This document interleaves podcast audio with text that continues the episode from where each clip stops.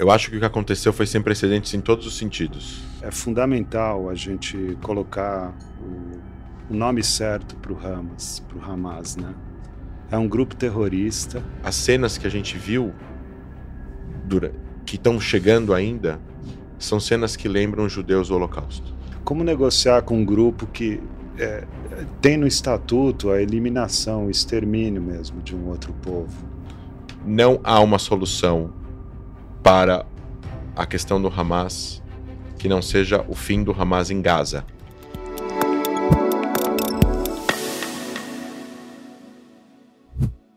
Olá, muito bem-vindos para mais um programa Dois Pontos, onde você sabe que a gente traz sempre dois entrevistados com pontos de vista que não precisam necessariamente ser antagônicos podem ser complementares. E neste tema de hoje, especificamente, é que a gente precisa mesmo deste ponto de vista complementar. Nós vamos falar hoje sobre a guerra em Israel entender como se chegou até esse momento com esses ataques numa proporção que nunca se imaginou que viessem a ocorrer desta forma. O que ocorre daqui para frente? Qual é o caminho para conseguir, de fato, negociar uma paz na região? Então, a gente está aqui e a gente tem o nosso jornalista sempre convidado, e quando a gente fala de internacional, a gente traz, lógico, o nosso subeditor de internacional do Estadão, Luiz Ratz. Ratz, muito bem-vindo. Tudo bem, obrigado. É, olá a todos.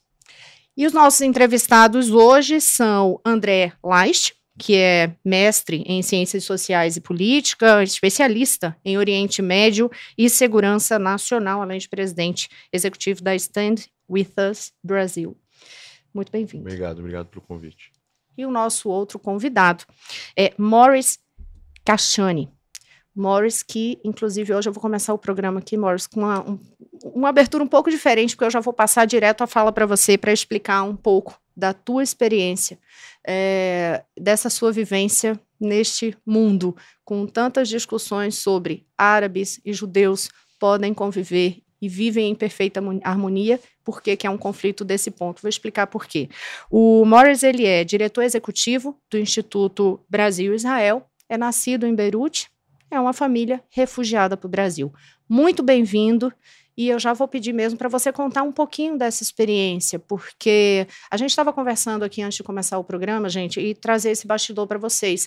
E ele nos contava o como que ao longo de muito tempo na vida, ele veio para o Brasil com quatro anos de idade, né, com os pais, e por muito tempo você se via ali que contradição é essa. Então começa o programa hoje contando um pouquinho disso e na sequência a gente já começa a falar sobre toda essa questão da guerra com esses pontos de vista, insisto, hoje mais do que nunca, complementares. Muito obrigado, Rosean. Obrigado, André. Obrigado, Luiz. É uma honra, um prazer estar aqui com vocês para a gente ter essa conversa. É, também, antes de mais nada, eu queria prestar minha solidariedade a todas as vítimas inocentes desse conflito. É, queria também falar um pouco do meu lugar de fala, como você comentou, né, Rosean? É, eu meditei muito sobre esse sobre esse lugar de fala na medida em que o conflito foi se desdobrando, né? Desde, na verdade, desde que eu recebi a notícia que me veio essa perspectiva. É, eu sim sou nascido no Líbano, nasci em 68 e cheguei no Brasil em 72. Então, é, sou um judeu árabe. Judeu árabe ou árabe judeu? Né? São perguntas que sempre vêm à tona. Ou brasileiro, judeu, árabe, tudo isso, né? É, mas eu diria que por muito tempo eu, eu, brincava e dizia que eu era uma contradição ambulante por ser um judeu e por ser um árabe. E eu, depois de muito tempo, eu consegui ressignificar esse olhar e entender que, na verdade, judeus e árabes já foram muito parceiros em outras situações da história e a gente tem lindos exemplos dessa convivência. É, então, eu acho que a gente podia usar é, esse olhar como uma inspiração para essa conversa, é, dentro de uma perspectiva de empatia entre os povos, né? Na medida que a gente pudesse conseguisse costurar, costurar isso num momento tão acirrado.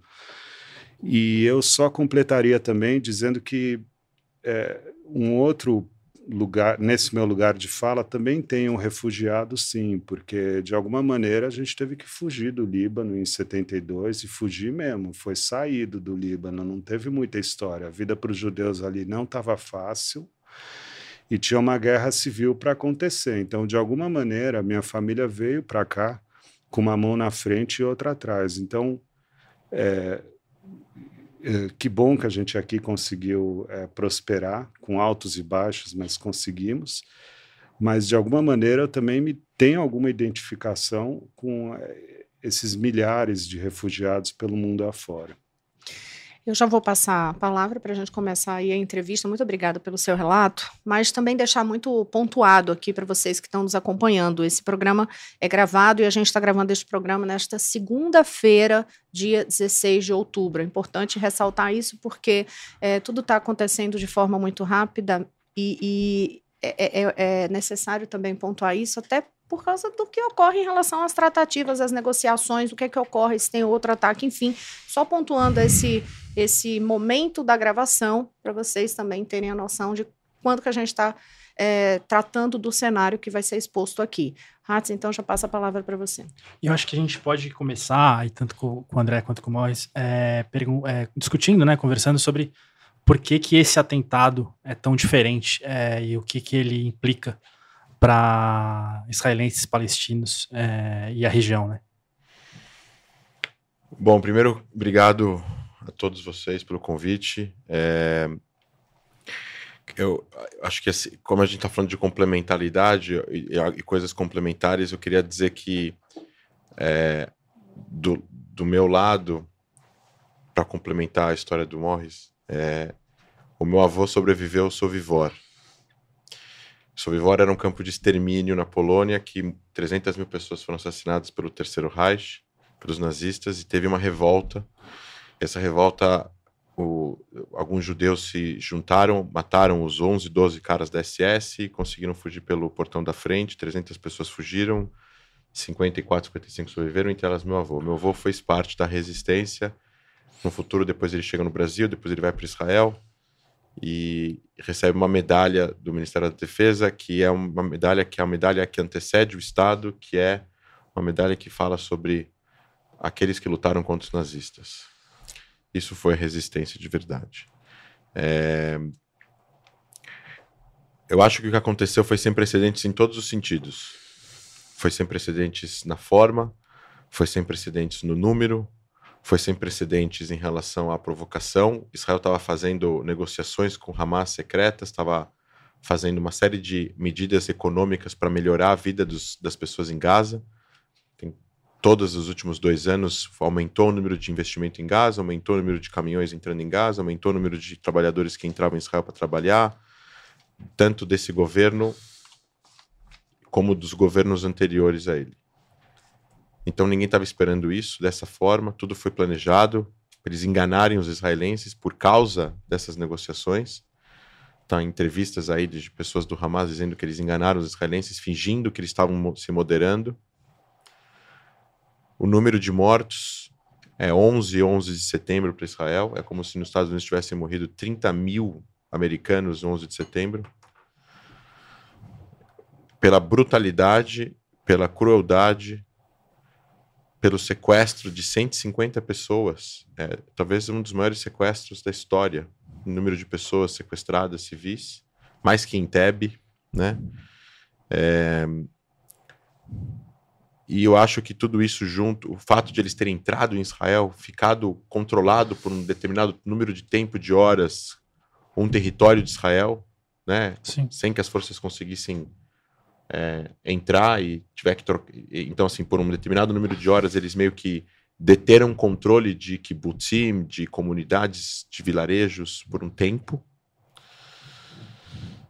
E aí, eu acho que por, por fim, eu acho que as cenas que a gente viu, que estão chegando ainda, são cenas que lembram judeus do Holocausto que trazem essas memórias. Pessoas queimadas vivas, pessoas queimadas amarradas, pessoas que foram procurar, que tiveram que se esconder no assoalho, no, no, no, no porão, sem fazer barulho, como se estivessem fugindo de, de nazistas procurando judeus para matar judeus.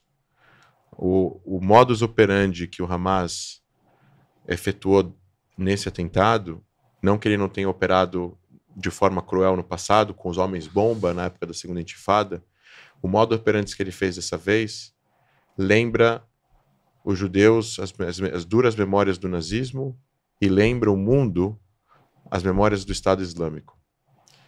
E é essa realidade que a gente não tem como mudar ela. Eu acho que nesse espírito de complementaridade, André, é, também se falou que foi o maior assassinato em massa de judeus desde o Holocausto, né? A gente lembrar disso também. E eu acho que é, é, é fundamental a gente colocar o, o nome certo para o Hamas, para o Hamas, né? É um grupo terrorista, não é completamente indefensável o que eles fizeram. Uh, e ainda usar agora escudos humanos, os reféns como escudos humanos, é uma situação assim completamente absurda. E eu acho que não apenas Israel tem o direito de se defender, como a humanidade mesmo.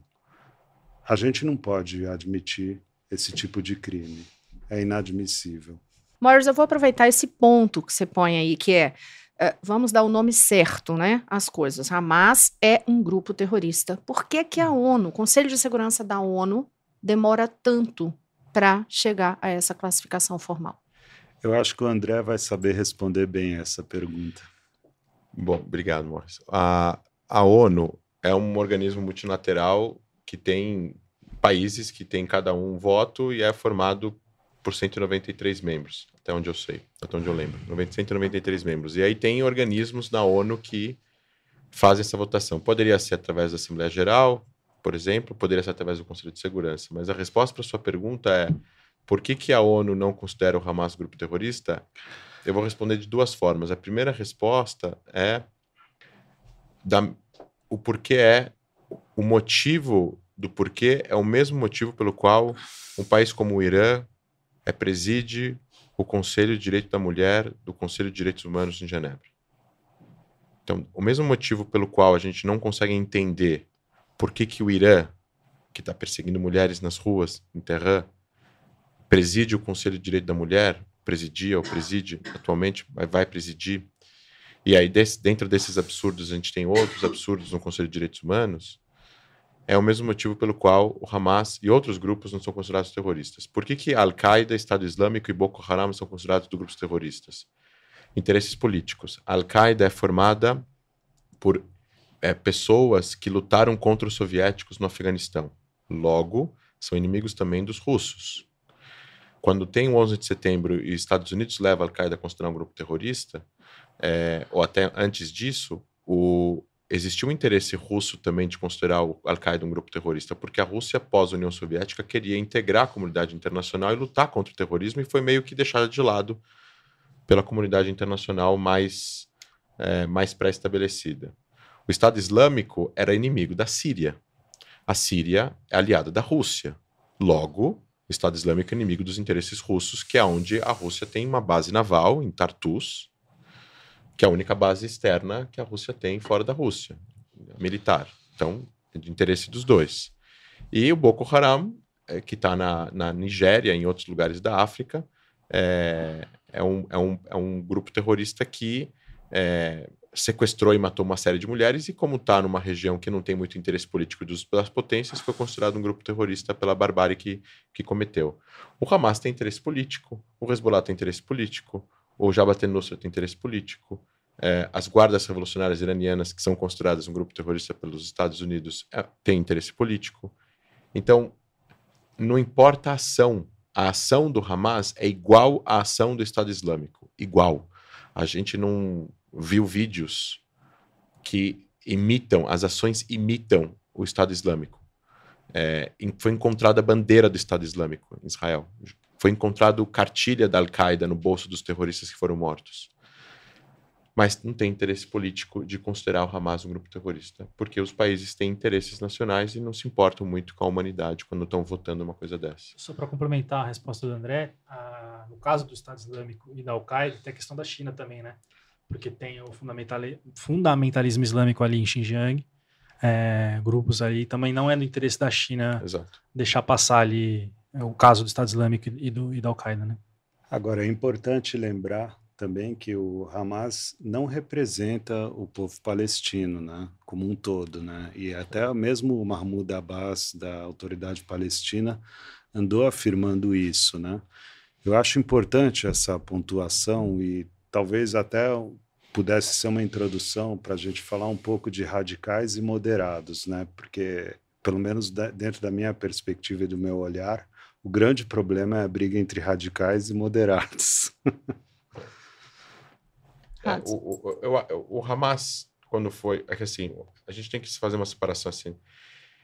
O Hamas foi eleito com 74 cadeiras de 128 cadeiras em 2006. Então ele tem um apoio popular muito grande. Isso significa que todo mundo que votou no Hamas partido apoia ações militares como ações terroristas como essa que o Hamas, ações é, hoje em dia, né? Hoje em dia, 16, 17 anos depois. É, isso é um, um ponto importante até para quem está acompanhando a gente, né? Porque é isso, o Hamas ele surge ali é um partido político que tem que deixar muito claro essa divisão entre o que era essa proposta, essa eleição e esse grupo terrorista que acha, quer dizer, eu, os terroristas e o extremismo que avança a partir dali. Eu acho que a gente pode até ir um pouquinho para trás, o André vai me ajudar aqui, da gente falar do, do surgimento do Hamas da evolução dele ao longo das décadas e, da, e do ponto que chegou hoje. Né? O Hamas começa em 87 como na primeira intifada, né, né, André? E aí ele vai é uma facção mais radical, como o, o, o Morris falou, em comparação com, com a LP, com a Autoridade Palestina. Vem os acordos de, de Oslo ali em 93, que, que dão uma certa autonomia ali para os palestinos, principalmente na, na Cisjordânia, em Gaza. Aí vem é, o ano 2000, a segunda intifada, que é aí quando o Hamas se torna mais violento, né? Um dos fundadores da parte ideológica do Hamas, Hamas significa Arakat Mukawal al-Islamia, movimento de resistência islâmica em árabe, é, antes da fundação do Hamas, o Sheikh Ahmed Yassin, na década de 70, ou seja, 18, 17 anos antes da fundação do grupo, ele estava querendo fundar escolas, seminários religiosos para poder fazer com que os, as jovens voltassem à religião. Estava tendo um laicismo muito grande nos territórios palestinos. Pós-conquista de Israel, dos territórios do Egito e da, da Jordânia, Israel controlava Gaza e Cisjordânia, todas as autorizações de construção, organização e tudo mais precisava vir através da, da, do, do controle militar de Israel, que governava as duas regiões, Cisjordânia e faixa de Gaza. Então, Ahmed Yassin teve contatos, estou falando de na década de 70, 71, 72, para poder conseguir esses contatos. Ele se encontrou, inclusive, com Itzhak Rabin, que foi primeiro-ministro na época. Mas aí, esse, isso, esses contatos de apoio logístico, até mesmo autorizações de construção desses seminários, mesquitas novas e tudo mais, para poder. E Israel viu com bons olhos que esses jovens que estavam indo para esses lugares não iam se juntar ao Fatah e ao LP, que tinha sido fundado em 64 e que pregava a destruição de Israel e estava fazendo atentados de cunho nacionalista pelo mundo, que eles estavam no exílio, estavam na Jordânia, depois foram para o Líbano, depois foram para a Tunísia. Que era uma outra linha, né? Que era outra era, linha. Era uma, linha, uma mais ligada ao Nasser e Exato, tal. era uma linha ligada mais ao marxismo, nacionalismo, de sobrevivência, não era terrorismo islâmico militante, não, tinha, não era suicida, né? Então, Israel viu isso com bons olhos, mas daí para o Hamas, Passou-se 18 anos, houve uma radicalização, e quando o Hamas é fundado, o Hamas é fundado como um movimento de resistência islâmica que tem um braço político, um braço social, um braço religioso e um braço militar. Um grupo terrorista híbrido, assim como o Hezbollah, e ele é fundado para ser uma oposição à existência de Israel na região na sua cartilha. Então, obviamente, que Israel não teve nada a ver com a fundação do Hamas em 87, porque está escrito na carta de fundação do Hamas que eles a luta não só contra Israel, a luta contra os judeus é muito séria e tem que envolver todos os. E ele fala em nome, erroneamente, ele fala em nome de todos os muçulmanos, porque o Hamas representa uma visão extremista que tem um apoio de uma minoria, de uma minoria, de uma minoria, tanto de, na minha opinião, de palestinos quanto é, de muçulmanos em, relação, em geral. Você tem esse mesmo ponto de vista? Porque de, isso é uma novo. polêmica, inclusive, sobre como que foi essa base de formação e daí onde que se teria desvirtuado, de certa forma, o que era esse propósito original e essa participação de Israel ou não.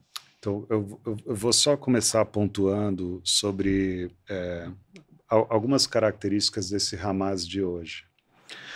É, muito dinheiro eles têm, né? Muito dinheiro eles receberam do Qatar do Irã, principalmente. Do, do Irã, do, do Qatar, Qatar, eles receberam muito dinheiro. Muito dinheiro. Muito dinheiro. Esse dinheiro dava para fazer grandes coisas. Transformar Gaza em Singapura. Não sei se é esse ponto, mas assim, era um dinheiro, é um, é um dinheiro considerável. E eles usaram esse dinheiro com. Eles não usaram ele, esse dinheiro em benefício da população, é uma realidade. Eles foram muito mais bélicos e terroristas com esse dinheiro. Então, esse é um primeiro ponto. Um segundo ponto é democracia, democracia, quer dizer, o Estado democrático de direito na faixa de Gaza, ele não existe. Os direitos das mulheres, os direitos das minorias, você ser um LGBTQIA+, lá em Gaza não é, não é bom negócio, sabe? Então, é, é um esquema meio ditadura mesmo, uma ditadura. Então, eu só queria pontuar esses dois, é, que eu acho importante trazer isso. Eu estava lendo um artigo, o Augusto de Franco escreveu um artigo para a gente, a gente vai publicar agora. Ele estava colocando, é que eu não tenho na cabeça, o lugar no ranking da democracia que a faixa de Gaza ocupa, lá embaixo. É. Entende? Então, assim, eu acho tão importante, você sabe o número? É, no Freedom House. É, o Freedom House. A Gaza está 7 de 100, a Cisjordânia está 14 ou 15 de 100. Israel? Israel é 77 ou 78 de 100, o Brasil é 73, por exemplo. Israel é mais livre que o Brasil, né, no Freedom House. Agora, um contraponto possível quando a gente diz, quando a gente fala dessa origem do Hamas e, e como que ele foi fomentado, né? Aí eu até perguntaria para você, André, a questão do fomento, né?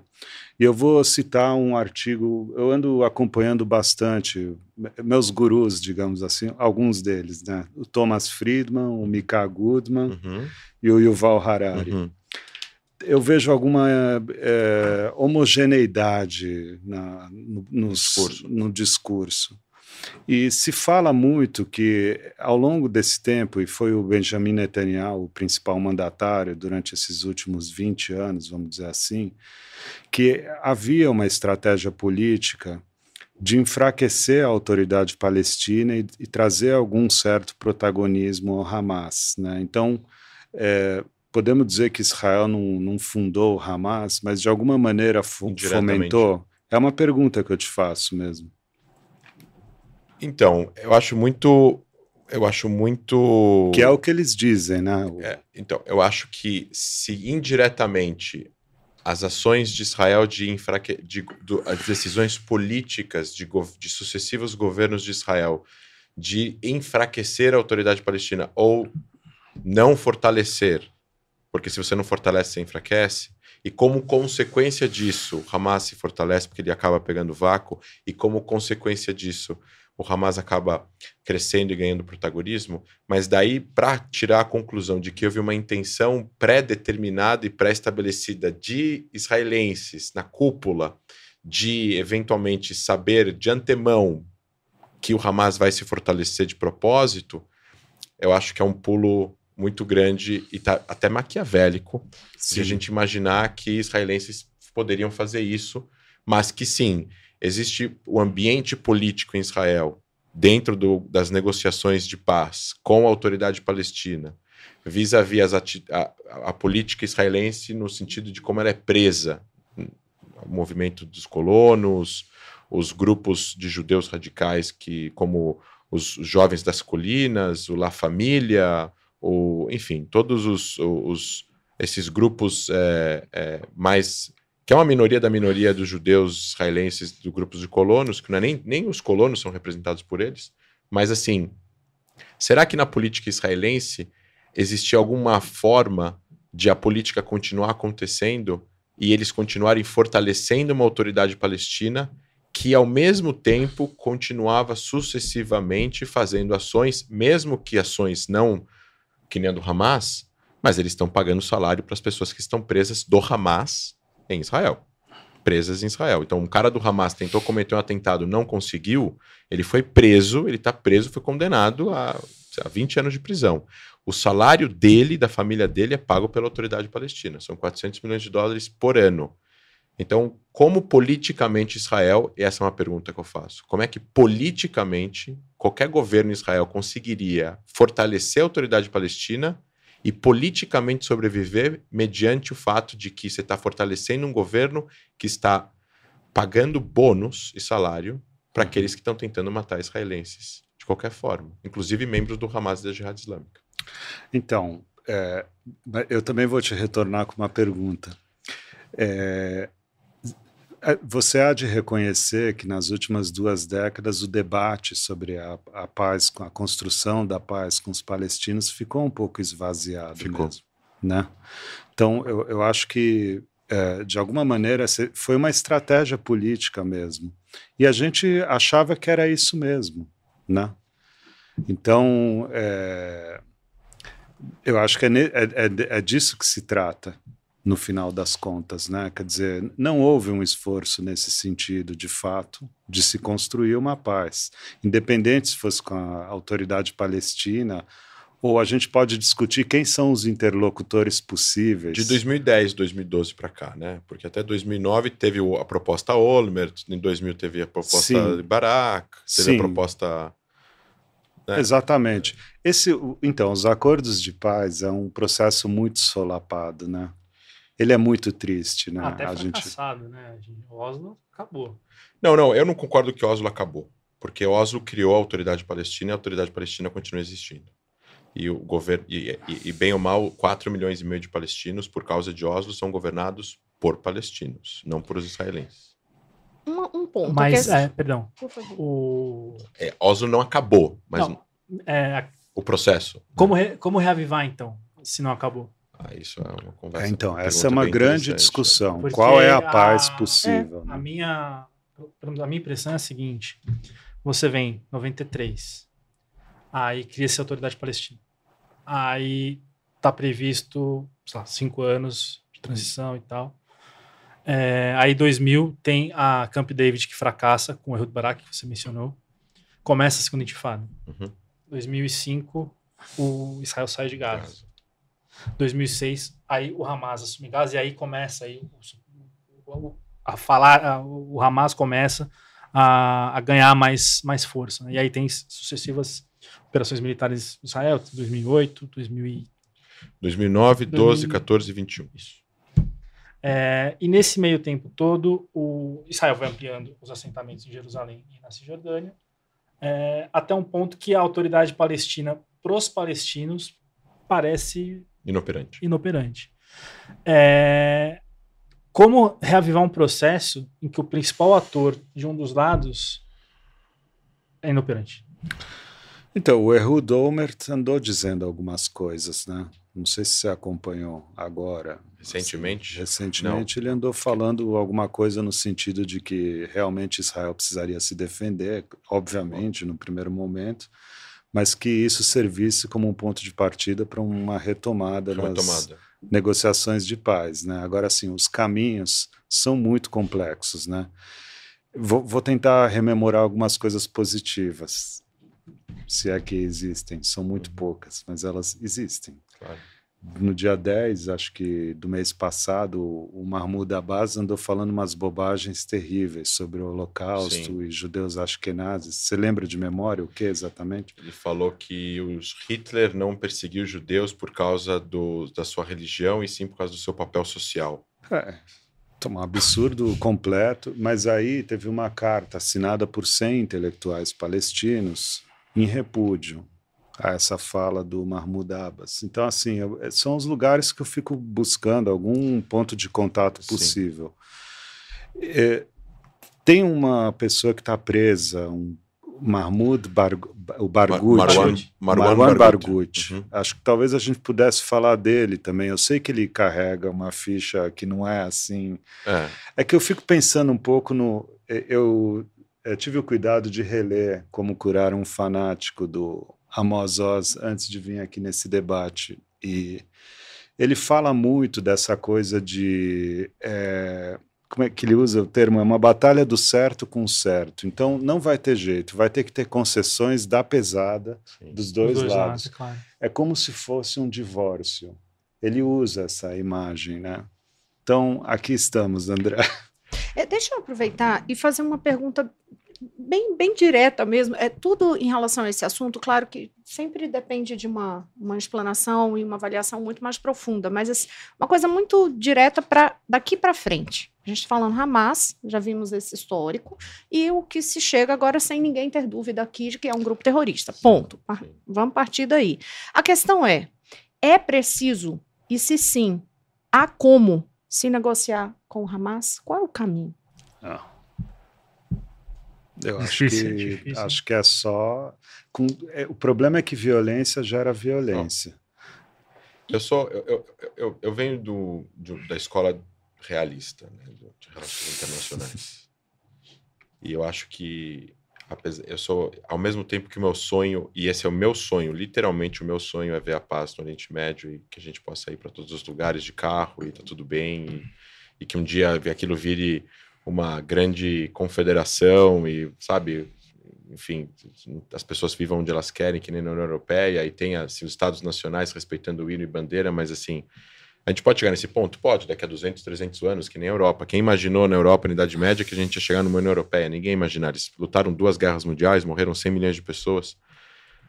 É, agora, eu acho que a, eu acho que não há uma solução para a questão do Hamas que não seja o fim do Hamas em Gaza. Uhum. O Hamas quiser existir no Catar, aí vai ser contra o terrorismo internacional, eles vão querer fazer sabotagem, eles vão querer sequestrar avião, eles vão querer fazer atentado contra posições israelenses, a Israel vai ter que se proteger disso e eventualmente o Serviço Secreto de Israel vai começar a eliminar um a um onde eles estiverem no mundo. Como já aconteceu e vai voltar a acontecer.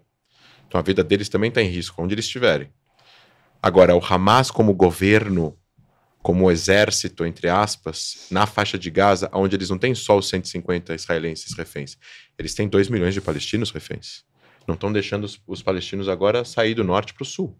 Estão fazendo, estão fazendo é, é, barricadas com carros do Hamas nas estradas, nas duas estradas que tem, e não estão deixando as pessoas irem para o sul de Gaza, porque isso é ruim para eles. Eles estão usando a população palestina. E não tem uma solução de negociação, porque. E aí eu, eu, eu, eu respondo essa pergunta com uma outra pergunta. Que mensagem fica para o mundo livre? Se o mundo livre negociar com um grupo terrorista que acabou, acabou de cometer o segundo maior atentado da história da humanidade, sequestrar 150 pessoas de várias nacionalidades, inclusive, e sair vivo disso. Que mensagem isso dá para os outros grupos e para o financiador desses grupos? Eu acho que a questão não é nem negociar com o Hamas, a questão é o que fazer com o Hamas.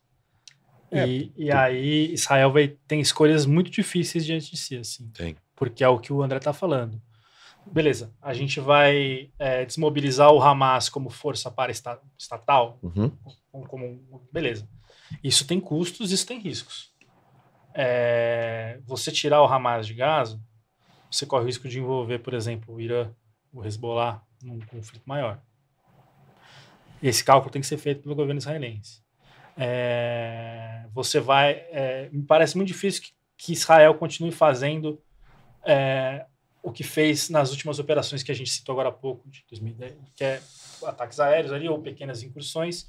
Você, como eles falam, é corta a grama e aí espera até a próxima até a próxima crise. Isso aí não dá para fazer mais. Assim, tipo, é, me, me, chama muita atenção desses atentados do, do dia 7, é, o impacto na, na mente da sociedade israelense, assim, porque você, você tinha um dome de ferro, protegia contra os mísseis que lançavam lá, mas foi uma coisa numa escala tão gigante uhum. que o, o, eu fico imaginando o israelense que mora ali, o, o, a carga mental que o cara tá passando, assim, nunca mais a vida dele vai ser a mesma. Não. Então, como você lida com isso? É, como Israel vai lidar com isso? Assim, você precisa tirar o Hamas de lá, você tem riscos regionais, você tem é, toda a questão geopolítica. É, ao mesmo tempo, você continua sendo vizinho de, sei lá, 7 milhões de palestinos.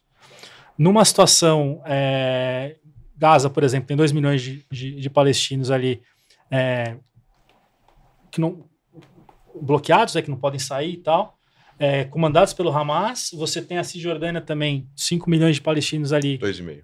Desculpa, perdão, 2,5 é, que também é, é uma situação menos rígida lá do, do, que a faixa de Gaza, mas que também precisa de, enfim, entrar em Israel, você sai para trabalhar alguns. Então, assim, é, como que as escolhas que Israel tem para fazer é muito difícil. Eu queria saber de vocês qual é a menos difícil, se é que é possível. É, eu acho que, meu, uma mesmo uma operação militar ali, é, entre aspas, maneirada, é difícil de, de conduzir.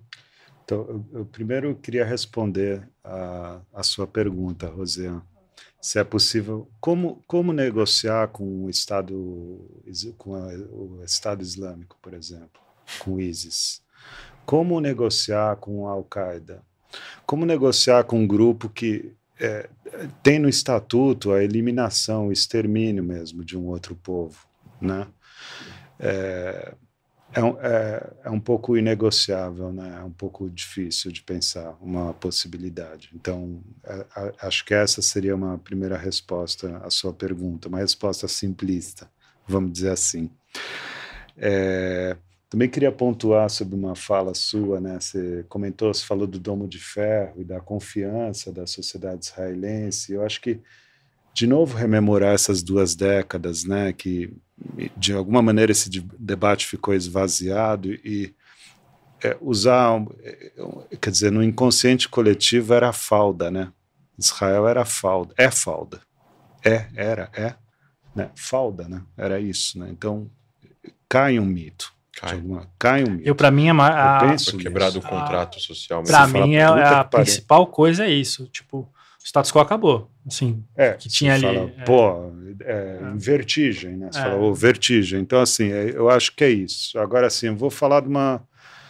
Eu vou citar meu pai e minha mãe aqui, porque eu também tive o cuidado de conversar com eles. Meu pai é um bom estrategista de Oriente Médio. E a gente ficou falando um pouco do sucesso dos acordos de Abrão, né? Como uma inspiração possível, né? Quer dizer, a economia deveria ser o ponto de partida para um entendimento e o bem-estar da população de verdade, né? É, então eu, eu, fico achando que a perspectiva devesse ser, a inspiração devesse ser por aí, a gente achar algum caminho econômico possível e viável é, mas o que o Hamas fez basicamente foi dane-se a economia. Não, sem dúvida. É porque assim, eu não, eu não conseguiria tirar da cartola e falar, ah, tem um interlocutor X agora okay. para colocar no lugar. Mas eu acho que o contexto econômico de construção, dinheiro não falta, diz meu pai. Diz meu pai, dinheiro não falta. É verdade. E dizem, quer dizer, tem essa, essa conversa, né? A gente ouve muito falar que esse atentado o, a, a, iminência de um acordo entre Israel e Arábia Saudita teria sido um motivo. Nossa. Só para quem está acompanhando a gente entender, o acordo de Abraão que ele falou é um acordo costurado ali, ainda no governo Trump, né? Entre Israel, o, os, Emirados. os, Emirados. Árabes, o Bahrein, se não me engano, e, e Marrocos, né? Isso. E ele prevê aí uma normalização de relações. É, os países, a Arábia Saudita está tá querendo, há negociações para que também normalize relações muito porque ali no Golfo os, o, a economia baseada no petróleo ela tem data de validade, né? Então muitos países já estão querendo diversificar a economia aí, como o Morris estava pontuando. Não, isso tá é um vento de bonança, né? Então assim vinha um pouco, né? A gente estava tava super né, animado com uhum. essa perspectiva. E aí eu, eu também gostaria de pontuar, vou também de novo citar meu pai, tá? Mas que é um detalhe que me passou despercebido, mas ele toca quem é muçulmano, assim, um pouco mais. É... Quer dizer assim, o ministro israelense que tirou a foto com a indumentária religiosa e uma mesquita ao fundo, não foi isso? Lá na Arábia Saudita? Não, Fizeram. Nos, na Arábia Saudita ou nos Emirados? Não, eu acho que foi visita, na Arábia Saudita. Né? É, o Friedman, o Friedman menciona isso na coluna dele, não é? A primeira visita de uma comitiva israelense ah, sim, é à Arábia Saudita. E o cara e rezou lá. Ele rezou é. com talit e no fundo tinha um era um lugar sagrado do Islã. Eu acho que se você sobrepor isso com as investidas, que infelizmente em Israel a gente tem um ministro que é de extrema direita e que Eu tenho certeza que você também, André, eu já li teus textos. Tuas, aliás, você escreveu um texto ótimo sobre isso. Sim. Ele não nos representa, Sim. né? E esse ministro, ele é da pá virada, né? Você sabe que ele é da Sim. pá virada. Ele fica andando na mesquita em lugar que não pode. Não, ele Fica- fica tá preso. Eu- É Eu, o na Big opi- que você tá falando? É, tinha que estar preso. É, então, esse é um ponto. que- É aí que a gente volta de novo que radicais e moderados. A, a grande briga eu sempre achei que era entre radicais e moderados.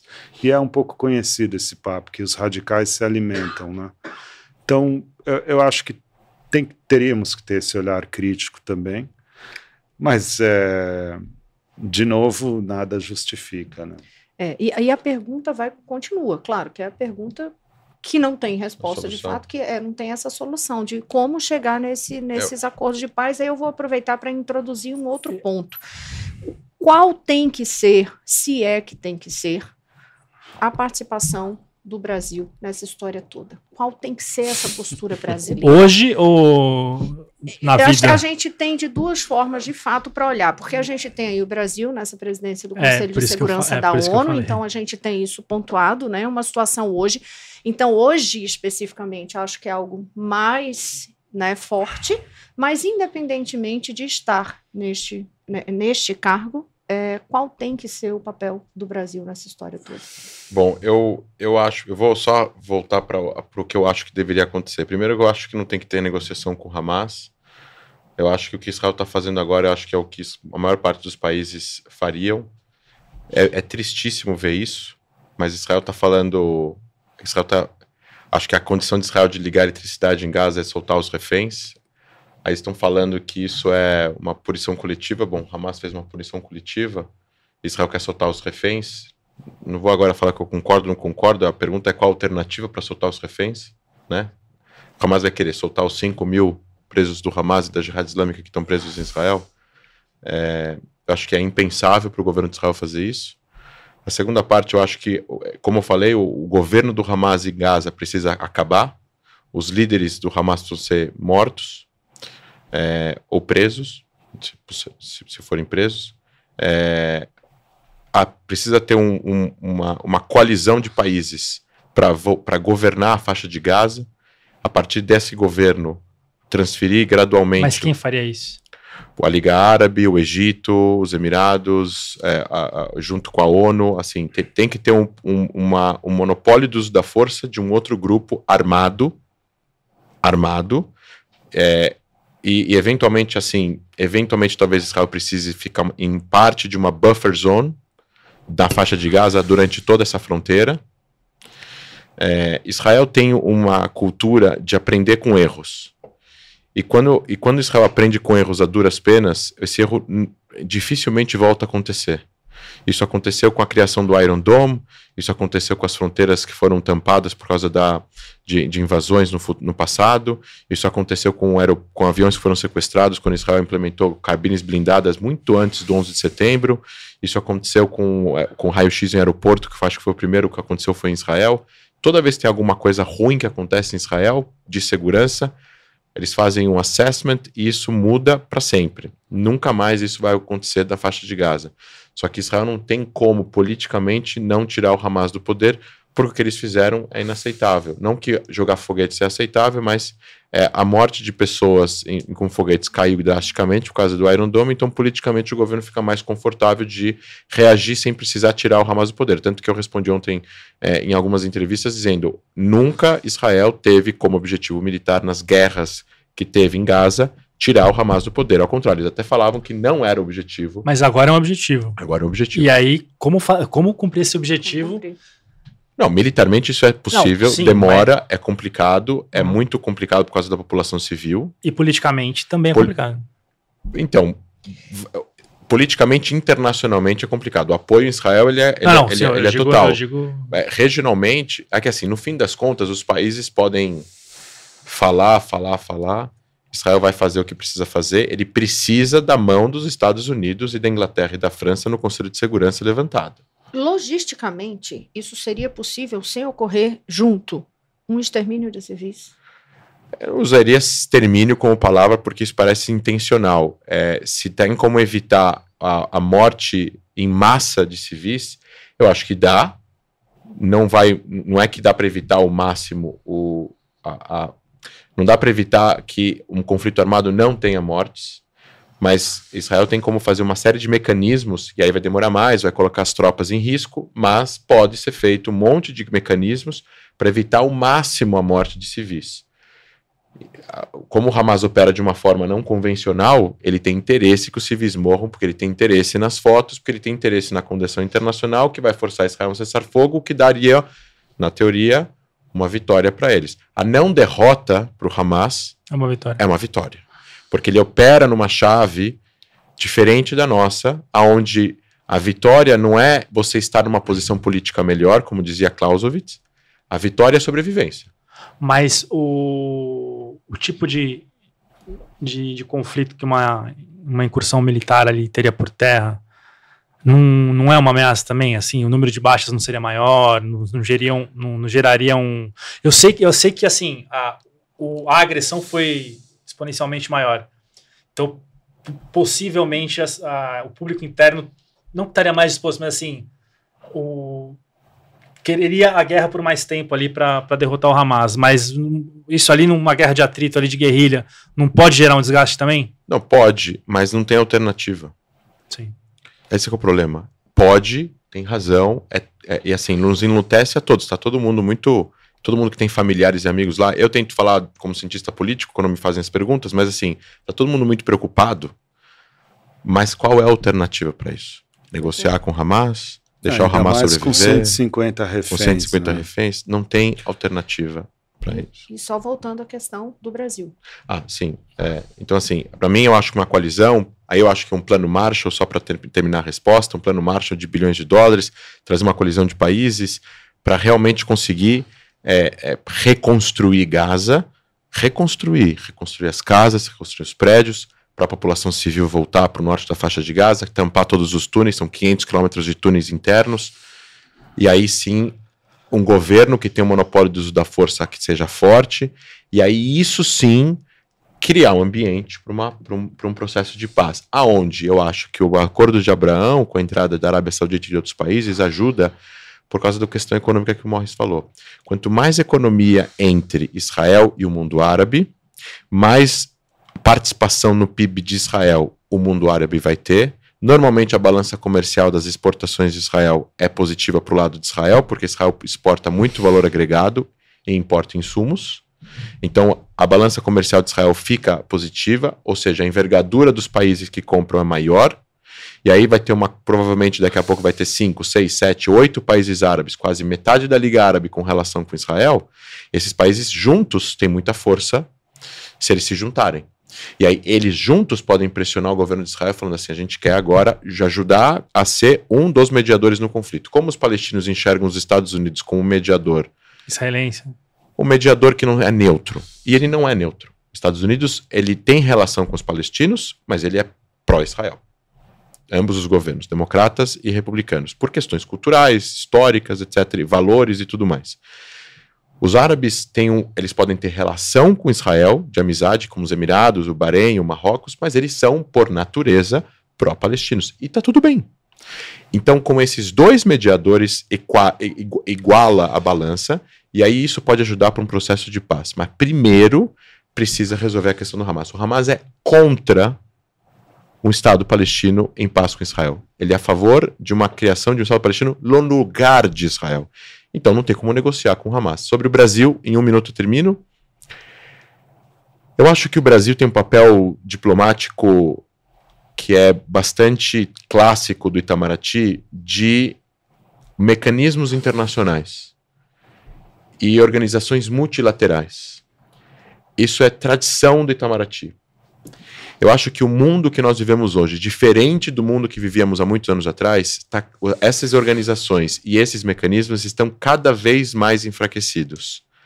Então, frases de efeito, é, jargões e tentativas de neutralidade perante situações como essa só fortalecem grupos como o Hamas.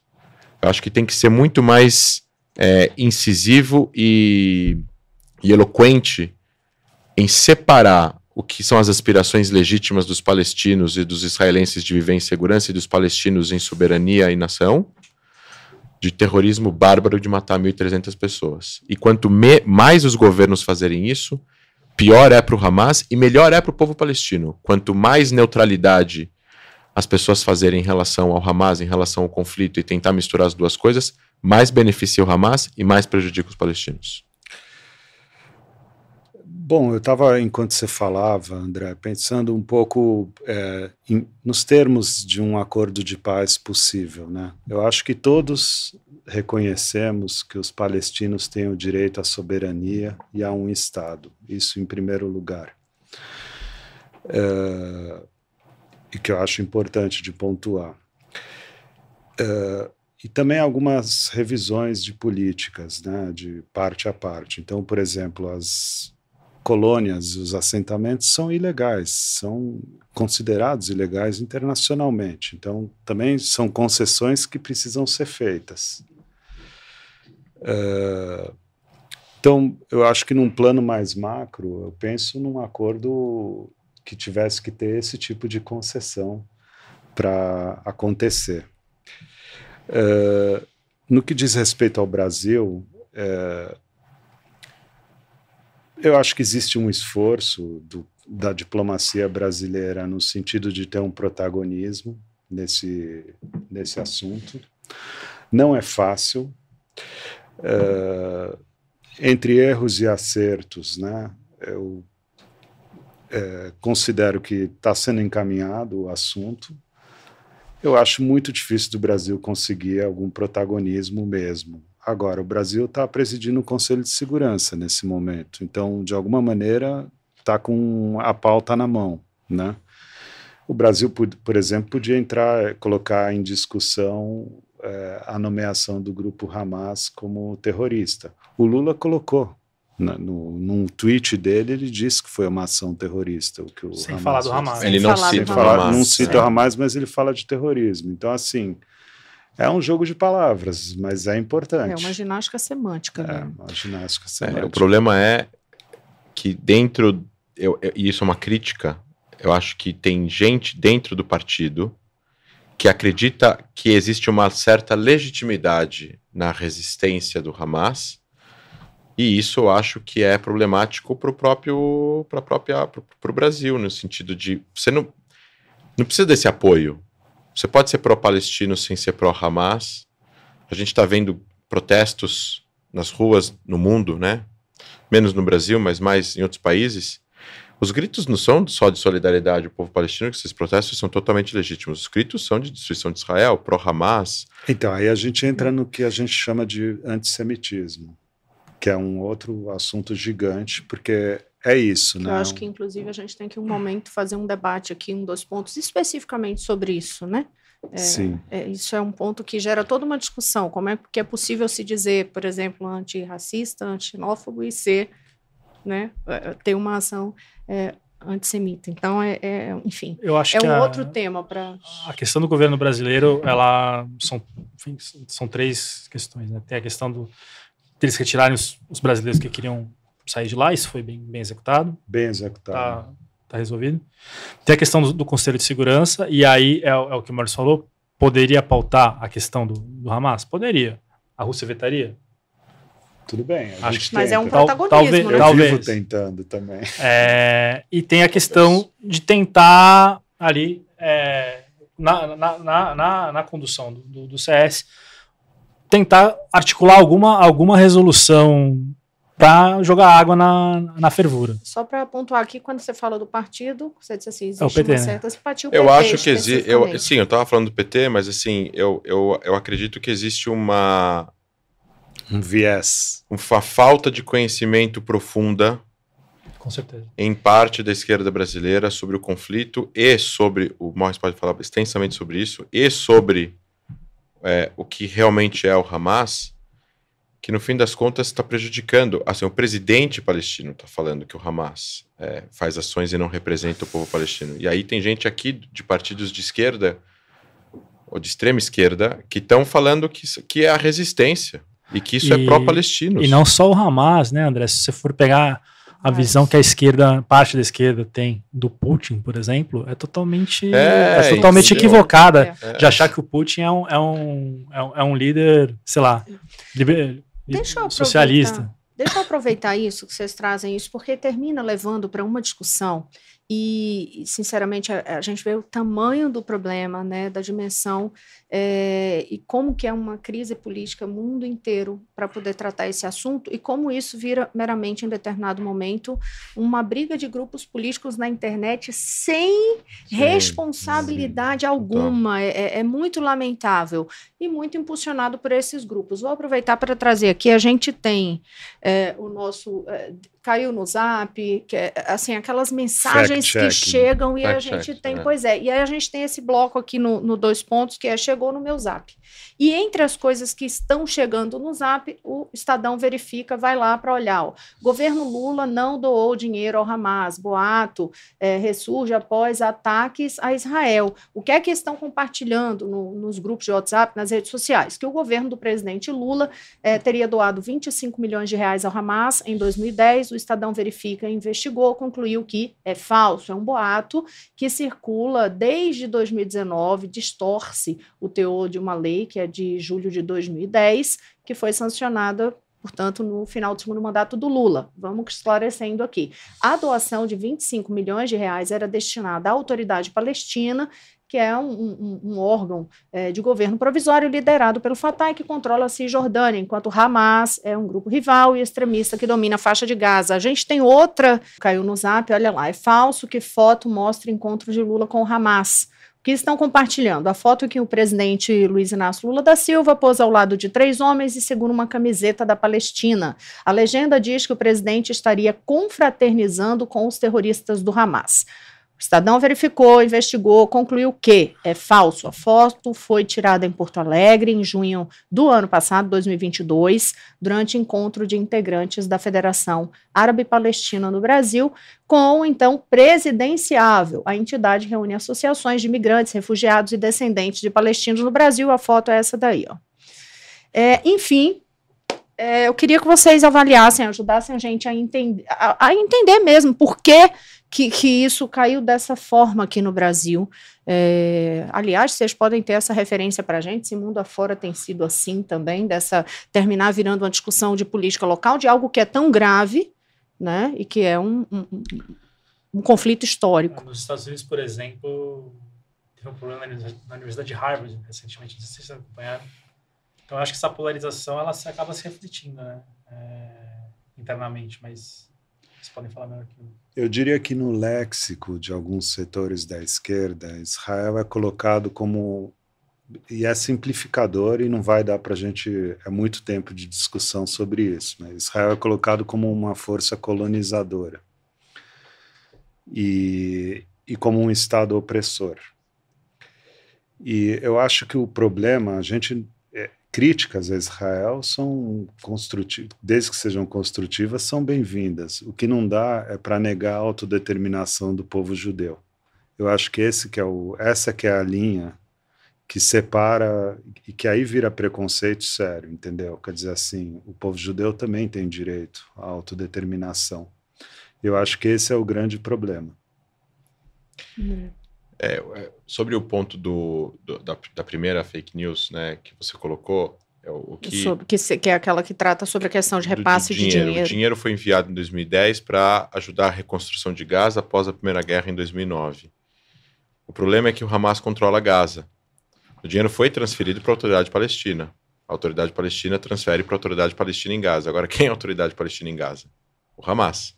Então, ele não doou o dinheiro para o Hamas, mas é- não dá para saber e é bem provável que o dinheiro chegou no Hamas, indiretamente, sem intenção. É uma notícia falsa, mas aí está um ponto de, de, de, de, de- de exclamação, né? É, a União Europeia sabe que o dinheiro que eles mandam para a autoridade palestina de ajuda é usado parte para poder pagar essas pessoas que estão presas em Israel que cometeram atentados. Eles pedi, falaram que vão cancelar essa ajuda recentemente, por causa das declarações que o Abbas fez sobre, sobre o Holocausto, sobre o nazismo. É, e eles têm uma declaração própria que é s- 7% por, por lei, né? É, é lei legislativa palestina. 7% do orçamento é para os mártires. Isso é parte do problema, né? Posso te fazer uma pergunta, André, de curiosidade mesmo? Você acha que o posicionamento do governo brasileiro até aqui ele é razoável entre altos e baixos, entre altos e baixos, está sendo razoável a conduta do governo brasileiro com relação a esse hum. conflito, sim ou não? Comparado com, a, com, comparado com as declarações de 2014 da, da ex-presidente Dilma e do, é, e, de, e do ex-assessor de política externa dela, Marco Aurélio, é, sim, está sendo mais razoável. É óbvio que eu acho que o governo brasileiro precisava inequivocamente dizer que considera o Hamas um grupo terrorista e que deveriam dizer que o Hamas cometeu um ato terrorista e deveriam mencionar o Hamas. Não tem como esconder o Hamas é, é, das suas responsabilidades. Ao mesmo tempo, o Brasil precisa se preocupar com seus interesses de tirar as pessoas de lá, como eles fizeram, e, e, e, e, continuar conduzindo de acordo com seus valores de, de negociação de dois estados no futuro e tudo mais. Ao mesmo tempo, tem que ser um pouco realista. Não adianta falar de cessar-fogo. Cessar-fogo. Todos nós gostaríamos de um cessar-fogo no sentido de ah, um Hamas se rende, tira as armas, aí tem cessar-fogo, devolve os reféns, eles deixam de existir, entra uma autoridade palestina e não tem guerra. Ok, mas, essas, mas isso vai acontecer? Não vai acontecer. Não Qual é a chance não de... é viável é, é, viável acontecer? Não é viável. Então, assim, cessar-fogo, o Hamas continua existindo? Cessar-fogo, o Hamas continua com os reféns? Como assim? Mas um cessar-fogo humanitário ali para tirar a galera, você acha viável? Essa também é uma discussão gigante, né? Porque, Porque... a última resolução que eles estão negociando lá Essa é... é que mais me dói, sabia? É a... Você, enfim, teria uma, uma trégua ali, momentânea, você, pela passagem de Rafah, tira os brasileiros e os outros estrangeiros que estão lá e, e cria um, uma entrada para alimentos. Mas isso é já está acontecendo. Mas lá. isso já está acontecendo. Já vi, eu vi ontem à noite antes de dormir um, caminhões e caminhões de ajuda com comida indo em direção mas à fronteira. o pessoal fronteira. precisa sair, né?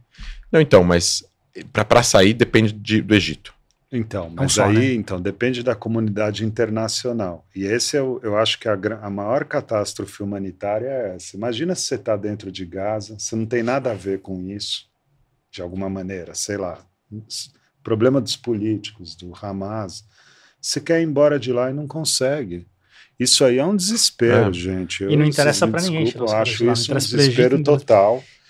Esse sim, talvez pudesse ser uma mobilização da comunidade Poderia internacional, de né? pressão Porque sobre o Egito. É de chorar. Eu acho que a única negociação via ONU viável é essa. Bom, já seria um avanço é, maravilhoso. Mas que nem ele está falando assim, já é, é mais que... além, eu acho muito difícil. Deixa eu aproveitar e fazer uma pergunta para vocês dois é, que é algo que tem me chamado muita atenção. Em todo canto que a gente vai chegando, quando alguém, é, acho que deve estar acontecendo com, com vocês também, assim, você sabe que você atua é, de, falando sobre o setor, estuda o setor, ou se você é jornalista, eu já ouvi essa pergunta de várias pessoas. Assim, estamos de fato diante de uma situação que gera um risco de uma nova guerra mundial? Ou isso é um pânico que se prega em determinado momento, não tem por que se preocupar com isso neste momento. E aproveito para fazer mais uma vez uma ambientação, porque não é só uma questão do conflito é, e da guerra em Israel, mas a gente tem também uma guerra ali Rússia-Ucrânia. Então é, é um momento muito tenso. Existe ou não existe? Há motivo para se preocupar com isso na vida real ou não? Eu acho que se fosse em Taiwan, sim, mas Israel, acho que não. Quer falar, André, primeiro? Eu acho que não, por vários motivos. Primeiro, por uma guerra mundial, você ter envolvimento de duas potências. É isso. É, eu acho que a Rússia está muito desgastada, militarmente falando, na Ucrânia para estar tá envolvida. Por que, que, a Rússia vai entrar numa guerra contra os Estados Unidos ou, a, é, ou, a, ou, contra ou duas potências contra uma terceira? Eu acho que quem seria essa terceira? O Irã. O Irã não tem força militar, a única superpotência em condições é a China, né? Então, aqui a gente está falando, a maior potência militar nesse caso daqui é Israel. Ah, sim. Né? O Hezbollah não vai. O, o Hezbollah seria. É, o Hezbollah está ameaçando, né? Mas o que o Hezbollah está fazendo na fronteira é uma comunicação. Ele se comunica tirando morteiros e, e foguetes nas fazendas de Sheba, que o Líbano considera que é território libanês, perante é, a, a lei internacional em território sírio, ocupado por Israel, anexado por Israel, faz parte do Golan. É, a Síria, para colocar gasolina no conflito, já disse há muitos anos atrás que as fazendas de Shebas não são sírias, é do Líbano. Então, no status quo do conflito entre Israel e o Hezbollah desde os anos 2000, é que Israel ainda ocupa território libanês. Por isso, o Hezbollah justifica o fato de continuar tendo armas para poder lutar a favor contra a ocupação de Israel do território libanês e libertar esse território. São 10 quilômetros quadrados. Tá? É, o Hezbollah tem 200 vezes mais poder de fogo do que o Hamas. Só que o Hezbollah está dentro de um país soberano, que é o Líbano, e o Líbano tem relações diplomáticas com um monte de países importantes. E esses países estão colocando muita pressão sobre o Líbano e sobre o governo libanês para colocar o Hezbollah no lugar. Que é um governo fraquíssimo, inclusive. Que é um governo que quase inoperante. É. Mas assim, quem pagaria o preço de uma guerra entre o Hezbollah e Israel seria o Líbano. E ninguém quer uma, o, o Beirute sendo bombardeada e o aeroporto fechando e Israel colocando um bloqueio marítimo sobre o Líbano, como aconteceu em 2006. E Israel tem poder militar para lutar duas guerras? Tem, essas duas guerras. Israel, eh, obviamente, que a defesa civil sofreria altos, altos, altos danos, a população civil teria que ficar em bunkers, os foguetes do Hezbollah atingiriam boa parte do território de Israel, Israel teria é, que, que, lutar uma guerra é, muito mais ferrenha contra o Hezbollah. Agora, a gente está vendo umas ações pontuais. Se o Hezbollah fosse entrar na guerra, ele já teria entrado. Há 10 dias atrás, no dia da invasão do Hamas, junto com Hamas no, no fator surpresa. Eles perderam o, o, a, o fator surpresa, logo toda a fronteira do norte está extremamente vigiada. O que, que eles vão fazer? Vão jogar, vão, vão, vão, entrar com 400 terroristas? Eles vão ser bombardeados na fronteira, não tem como entrar. E além disso, o Irã, o Irã está mil quilômetros. O que, que o Irã vai fazer? Vai mandar forças para a Síria e vai, até essa movimentação chegar, Israel vai atacar essas forças no caminho. Então, não tem como eles conseguirem lutar uma guerra de forma efetiva. Além de tudo isso, você tem o envolvimento dos Estados Unidos com dois porta-aviões, com destroyers, com mísseis de, de, de, de cruzeiro, com submarinos nucleares, que estão lá mostrando um poder de dissuasão aonde não entrem no conflito, senão vocês vão pagar o preço. E o preço para o Hezbollah e para o Irã provavelmente vai ser uh, atingir a Síria, que para o Irã e para o Hezbollah é muito importante. A ameaça que já foi feita várias vezes. Se o, Ira, se o Ira, Hezbollah entrar no conflito, o regime sírio vai estar em perigo. Ninguém quer que o regime sírio caia porque ele serve aos propósitos do Irã e, da, e, da, e do Hezbollah. Além de tudo isso, o regime iraniano é um regime que pensa com uma certa razão. Em certa razão, qual é a chance deles ganharem uma guerra contra Israel e os Estados Unidos? É assim. Então, na minha opinião, eles, não, eles vão ficar provocando, mas não vão entrar.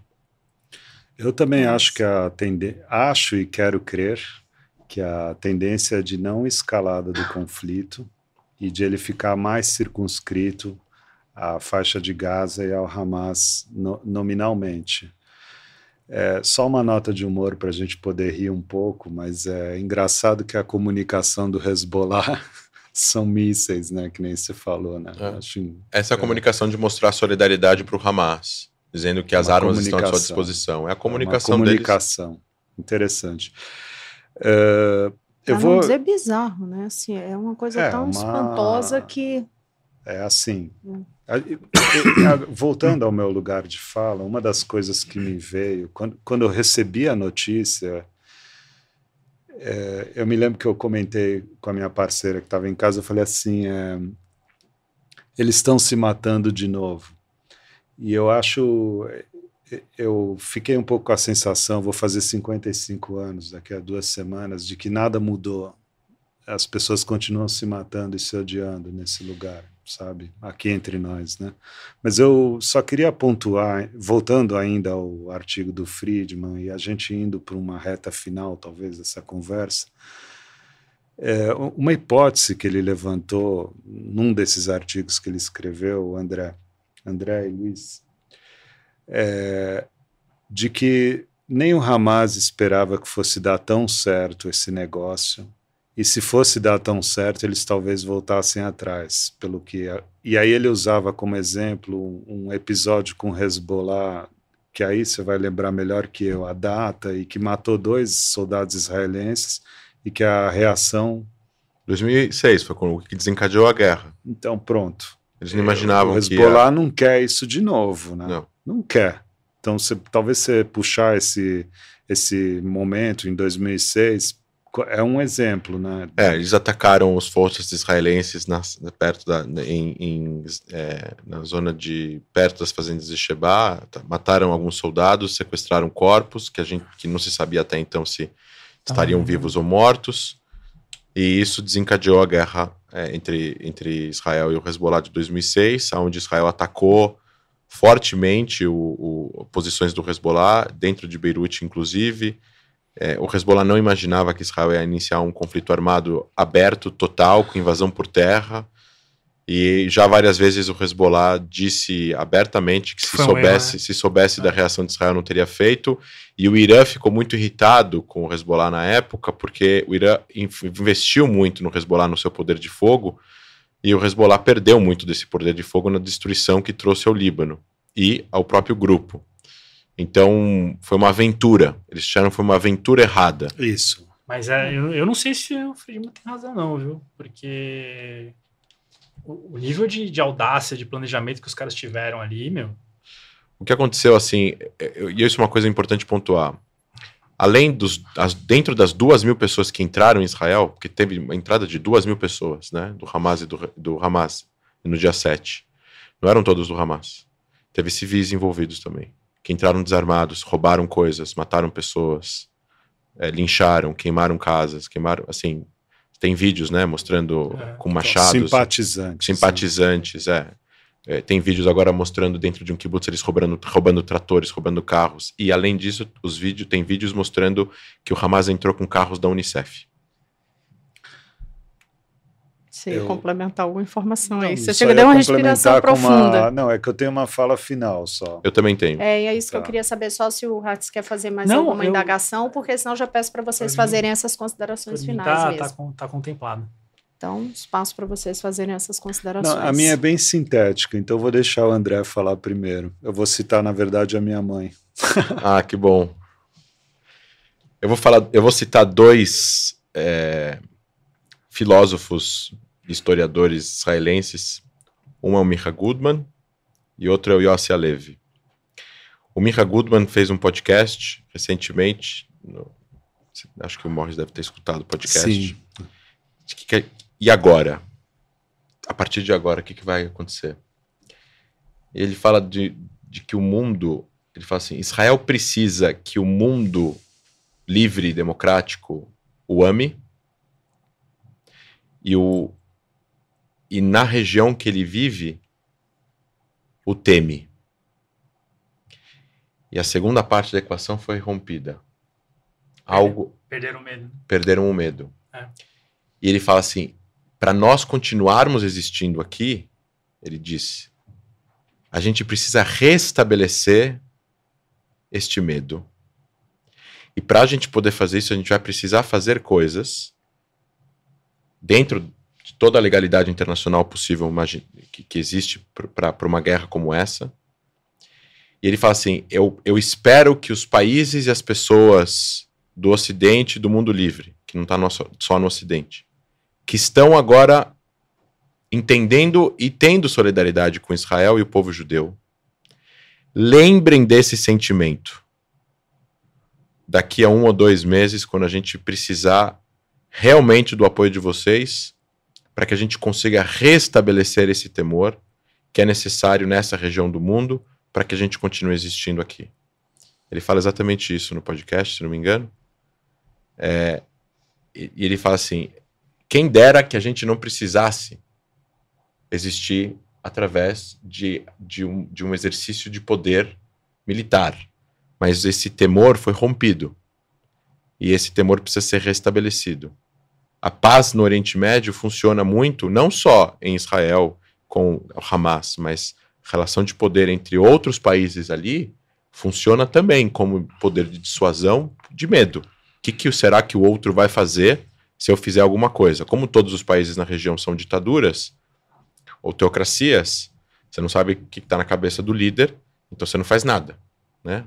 Então o Irã com a Arábia Saudita, a Arábia Saudita não mexe com o Irã, e aí os Emirados Árabes não mexem com o Irã, e aí por aí é uma relação de, de medo com medo.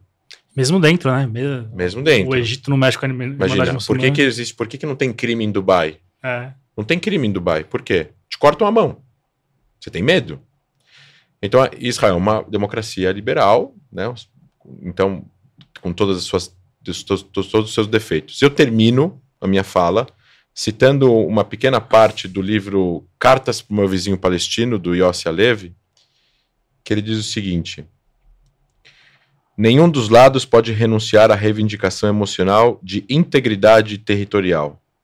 Contudo, nem toda reivindicação pode ser implementada na íntegra. O Estado de Israel não pode ser idêntico à terra de Israel, o Estado da Palestina não pode ser idêntico à terra da Palestina. Cada povo exercerá soberania em apenas uma parte de sua terra. Precisamos separar entre a justeza abstrata de toda a reivindicação e entre a injustiça prática da sua realização. Nenhum lado pode implementar a totalidade de sua reivindicação sem eliminar a reivindicação do outro. O argumento moral da partilha é, portanto, simplesmente isso. A fim de permitir que o outro lado obtenha certa medida de justiça, cada lado deve impor a si mesmo alguma medida de injustiça. Preveja um acordo de paz que em, cada, em que cada lado coloque em jogo sua reivindicação a todo Israel-Palestina. Mas o acordo concluirá que a paz entre nós e a justiça parcial para cada um exigirá concessões dolorosas. O inimigo da justiça para ambos os lados é a justiça absoluta para qualquer um dos lados. Gosto muito dessa colocação do professor Yossi Klein e acho que ela casa perfeitamente com essa ideia do, da batalha entre o certo e o certo, Sim. evocada pelo maravilhoso Amos Oz. Eu acho que para concluir essa conversa eu vou é, citar uma, uma, com uma, com uma nota de mistério. A minha mãe comentou assim que depois desse, dessa guerra nada será como antes. É isso, né? E não tem como ser mesmo. Gente, muito obrigada. Sem dúvida é um assunto que a gente ainda tem muito a discutir e aprender, né? E vamos acompanhar passo a passo. Vou reforçar para vocês: esse programa foi gravado na segunda-feira, agora, dia 16 de outubro. Agradeço a presença do nosso subeditor de Inter do Estadão, é, o Luiz Hartz, e Obrigado também, e também aos nossos convidados, que é o André Last e também o Morris Cachani. E claro, eu agradeço pela sua audiência, a sua companhia, nosso agradecimento especial. Lembrando que o Dois Pontos, o nosso podcast do Estadão, traz a cada semana uma conversa ampla sobre um tema para debater a fundo, com dois pontos de vista, que eu faço sempre questão de ressaltar. Não precisam ser pontos de vista antagônicos, aliás, de polarização, o mundo está em todos os extremos, não é verdade? Não precisa ser é, não precisa a gente trazer ali dois pontos de vista antagônicos, mas muitas vezes, como foi hoje, ficou bem claro aqui para a gente, dois pontos de vista complementares. Porque o fundamental é que você tenha o próprio ponto de vista. Muito obrigada uma vez mais pela companhia. Até a próxima.